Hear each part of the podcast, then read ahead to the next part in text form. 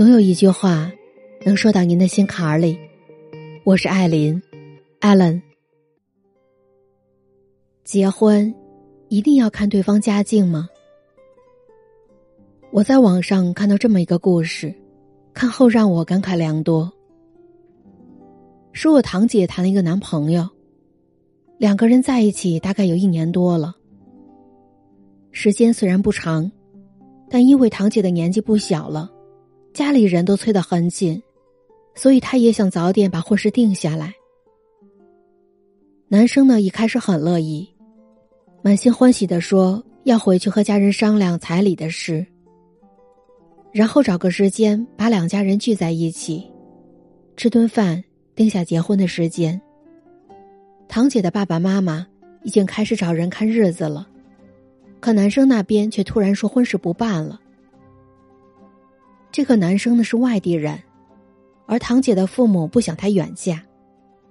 他们说，如果要结婚，男生得在我们这边的县城先买房。其实他们只是想看看男方家里人的态度。这做父母的，哪个希望自己捧在手里长大的女儿远嫁他乡无依无靠呢？可男生的父母听到这个消息，当时就翻了脸，而且生气的说。我不可能让我的儿子去你们那里。你家女儿要是想嫁，他们小两口以后必须得在我们这边生活，不然这事儿就别提。要是不嫁那更好，我们可以娶个本地的，距离近，事儿还少。女方的父母一看他这态度，说什么也不同意这门婚事了。以前年轻不谙世事。总觉得谈恋爱是两个人的事，只要两个人互相喜欢，其他人的意见怎么样都无所谓。但是现在才发现，结婚和恋爱根本不一样。谈恋爱可以是两个人的事，但结婚是两个家庭的事。谈恋爱的时候可以风花雪月，不问柴米油盐，只管眼前的开心和浪漫。但是如果结婚，就要考虑婚后的家庭生活，还要考虑双方的家境。这里我说的家境，不只说是对方家庭的经济条件，是否家产万贯、富甲一方，而更重要的，是要看两个家庭的思想观念是否一致，以及为人处事、待人接物，还有其他方方面面的行为原则到底是否融洽。之前的节目当中，我讲过，说起婚姻，只考虑家境是荒谬的，但不考虑家境是愚蠢的。知乎上有过一个话题，讨论的是，拥有一个温馨和睦的婆家到底是什么样的感觉呢？高赞的回答是，在婆家也像在自己家一样，很多时候婆婆就像妈妈，感觉自己不是嫁去了婆家。而是回到了娘家。论题的发问者说：“她当初和她老公结婚，很大一部分原因，就是看中了她的家庭氛围融洽。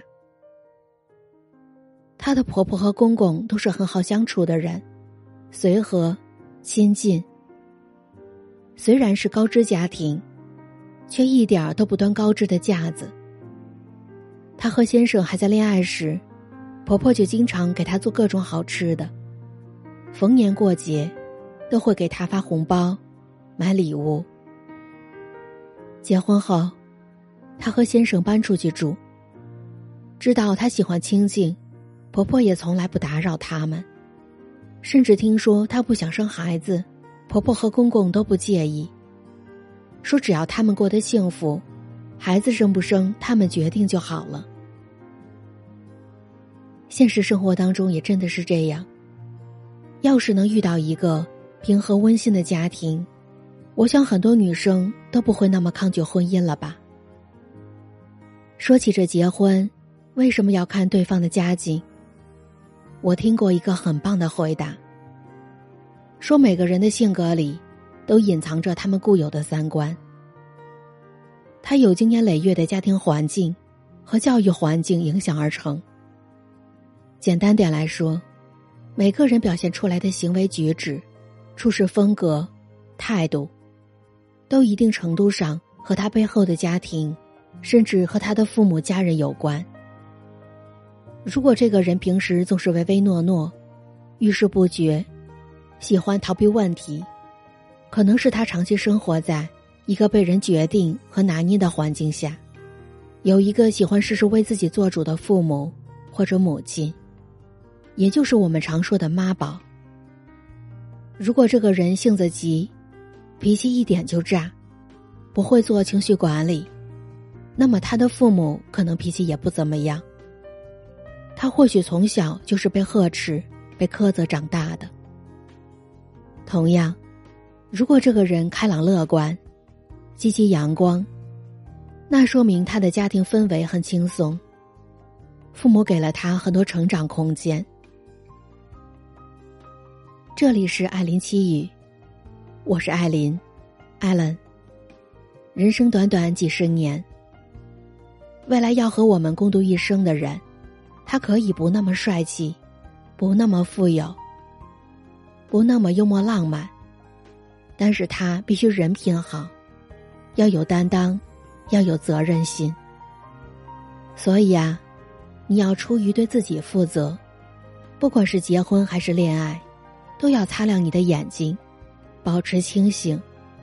要爱，要嫁，就要爱一个，嫁一个人品过关。家境过关的人，毕竟这婚姻啊，是一个人一辈子的事。除了你自己，没有一个人能为你买单，能为你负责。最后，想对大家说，我的节目独家入驻了喜马拉雅。你只要在你的手机 APP 里面搜索喜马拉雅，然后再搜索“艾琳七语”或者“艾琳”。